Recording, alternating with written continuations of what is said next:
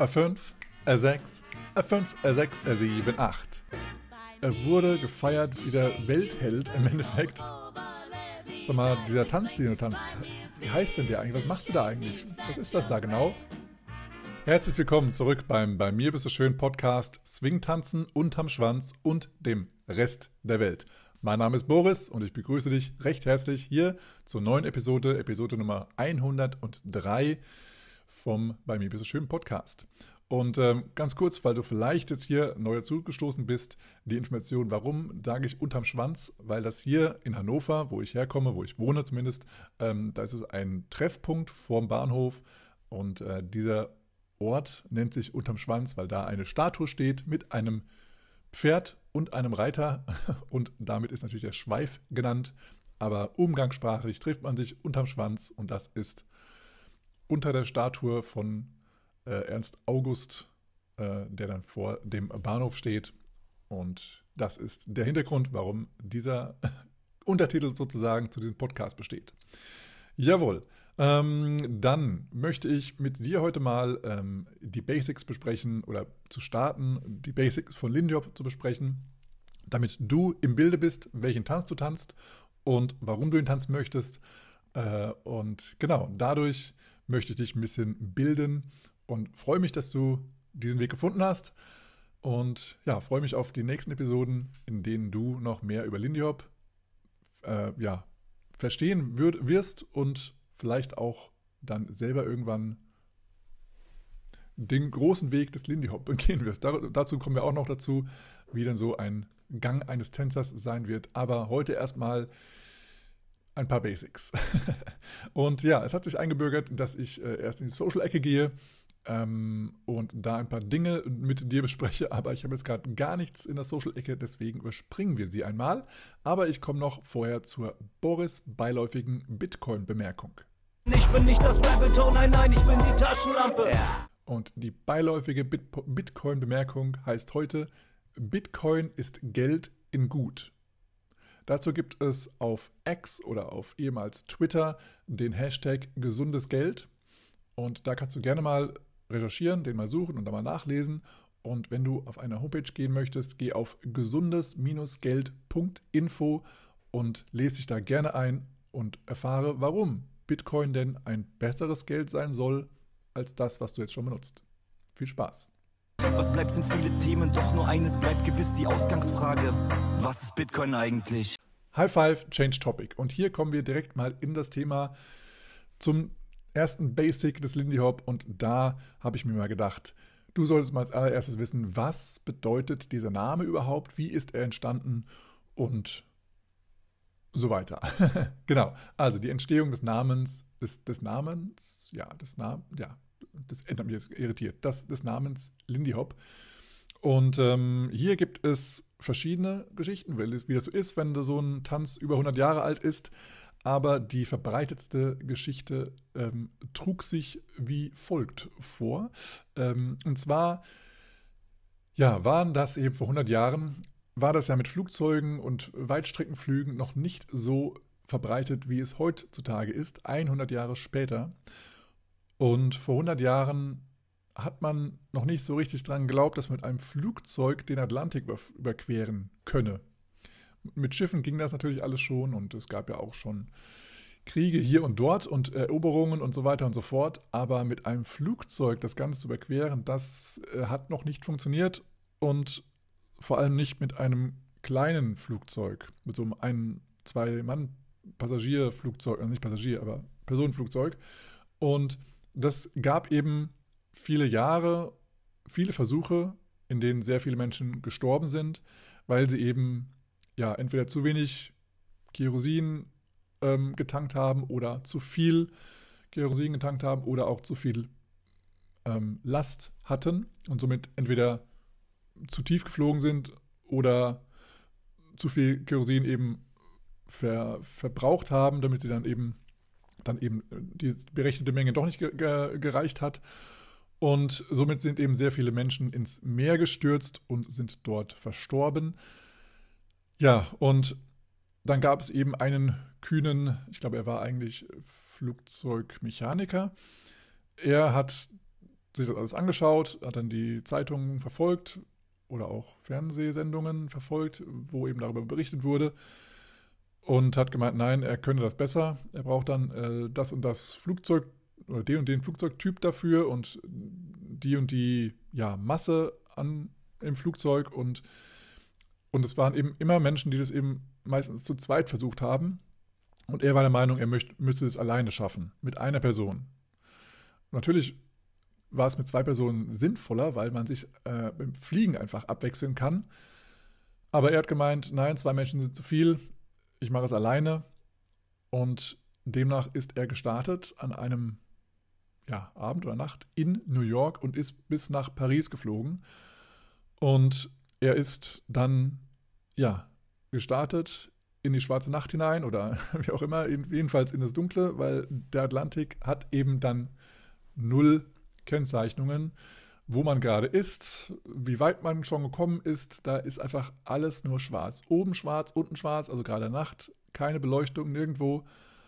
Und du kannst eigentlich nur hoffen, dass du in die richtige Richtung fliegst im Endeffekt. Und das hat er gemacht. Er hat dieses Risiko eingegangen, hat mit so einer Ein-Mann-Maschine, ist er geflogen und er ist ein paar Mal eingeschlafen. Er ist, ein, also, ähm, ja, er musste natürlich auch sein Geschäft erledigen. Das konnte er eben auch mal nicht eben einfach so über die Reling machen, sozusagen. Ähm, demnach kannst du dir vorstellen, wie er nach ein paar Tagen dann äh, gerochen hat und wie auch das dort im Flugzeug gerochen hat. Und ich weiß nicht, wie viel Essen er dabei hatte, aber das war auch irgendwann dann, ich glaube, er, ich er hat sogar nur ein belegtes Brot mitgenommen, was er dann essen wollte, wenn er dann in Paris ankommt. Ich glaube, so war die Geschichte. Oder so wurde, hat er es erzählt.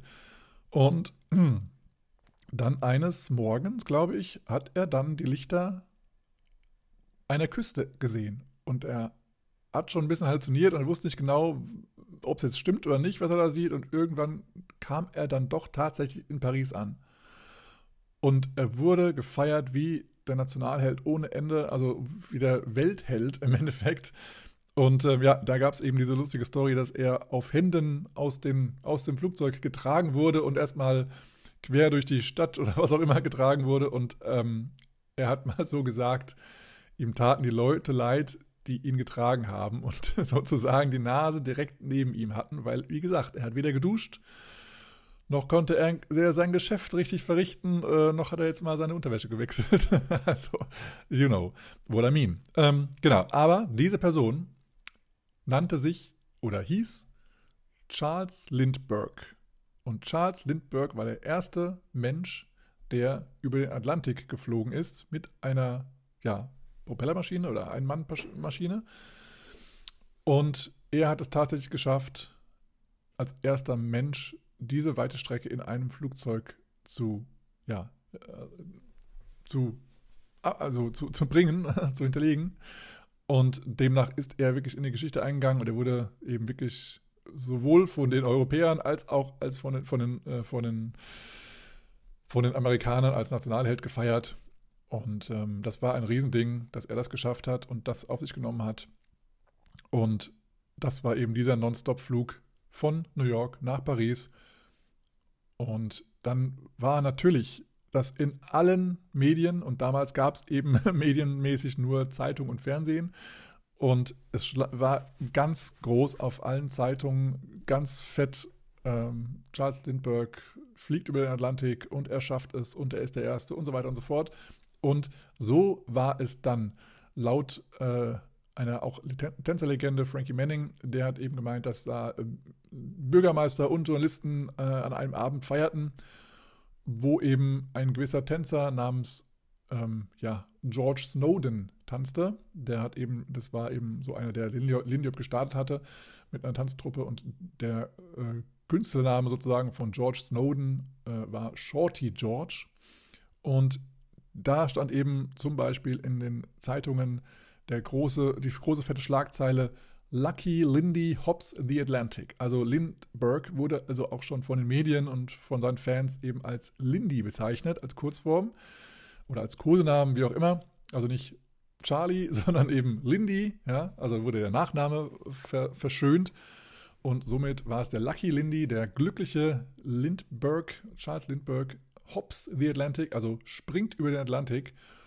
Und ja, das eben, das war in den Schlagzeilen Lucky Lindy, Hops the Atlantic. Und demnach, als dann mal ein Reporter, ein Journalist, den, den ja, George Snowden oder Shorty George gefragt hat, sag mal, dieser Tanz, den du tanzt, wie heißt denn der eigentlich? Was machst du da eigentlich? Was ist das da genau?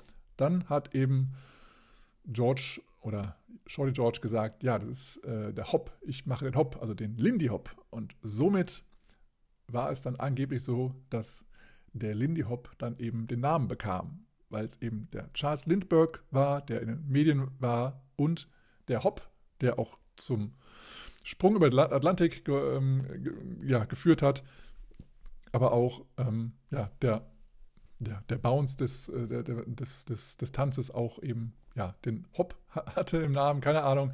Jedenfalls hieß es dann äh, I'm doing the Lindy Hop. Also ich springe mit dem Lindy. Ach, wie auch immer.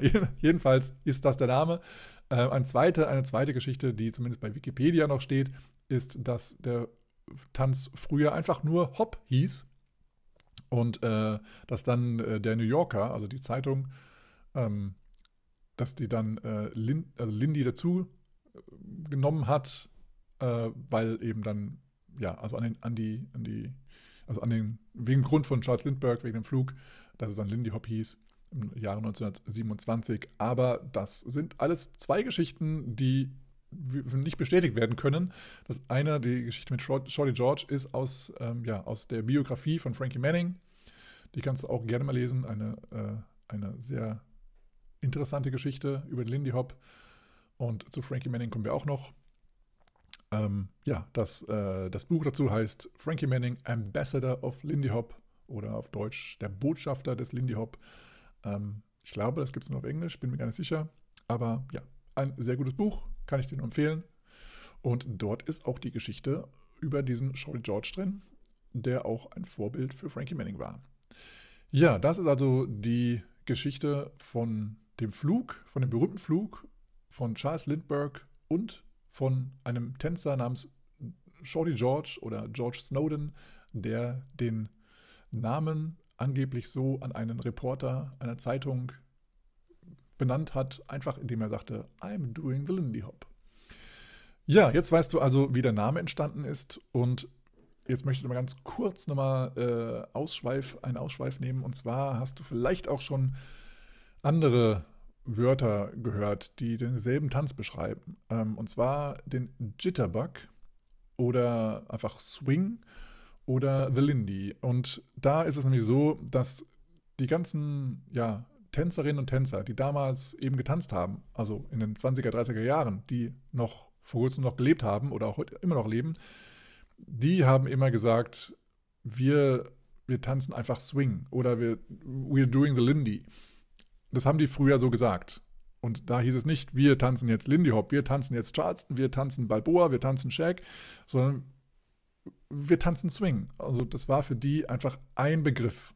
Und diese späteren Begriffe, äh, also ich glaube Jitterbug vor allem, wurde dann auch von den, von den, von den Zeitungen eben ein bisschen nach oben gebracht. Auch glaube ich gerade ähm, die Weißen, die das getanzt haben, die haben eher gesagt, sie tanzen den Jitterbug statt den Lindy Hop. Warum auch immer. Also Jitterbug ist ja eigentlich eher, also wie ich es verstehe, ein, ein Mensch mit Entzugserscheinungen, also der zittert die ganze Zeit. Das ist ein Jitterbug. Ähm, ja, weiß ich jetzt nicht, wie das dazu kam. Aber natürlich das Zittern, das, der Shimmy vor allem im Charleston und im, im Lindy Hop äh, erinnert ein bisschen daran, vielleicht ans Zittern, aber ist ja ein bewusstes Zittern.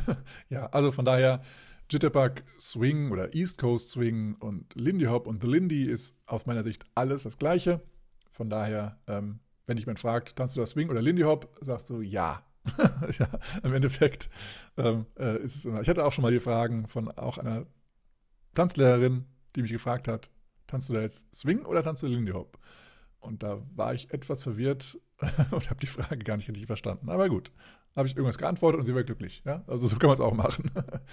Such dir was aus, im Endeffekt alles richtig. Gut, das war die kurze Episode über den Namen Lindy Hop Und wenn dir das gefallen hat, dann äh, würde ich mich freuen, wenn du das auch mal teilen würdest und anderen Menschen mitteilen würdest. Und eine Sache habe ich noch für dich, und zwar eine kleine Bildungsfrage. Da wird es dann die Auflösung in der nächsten Episode geben. Und da kannst du vielleicht schon mal selber recherchieren. Und zwar kannst du mir vielleicht schon mal in, äh, in die Kommentare schreiben oder per E-Mail schreiben, wie ist Lindy Hop entstanden? Kannst du selber mal recherchieren und überlegen, wie ist Lindy Hop, also der Tanz an sich, entstanden?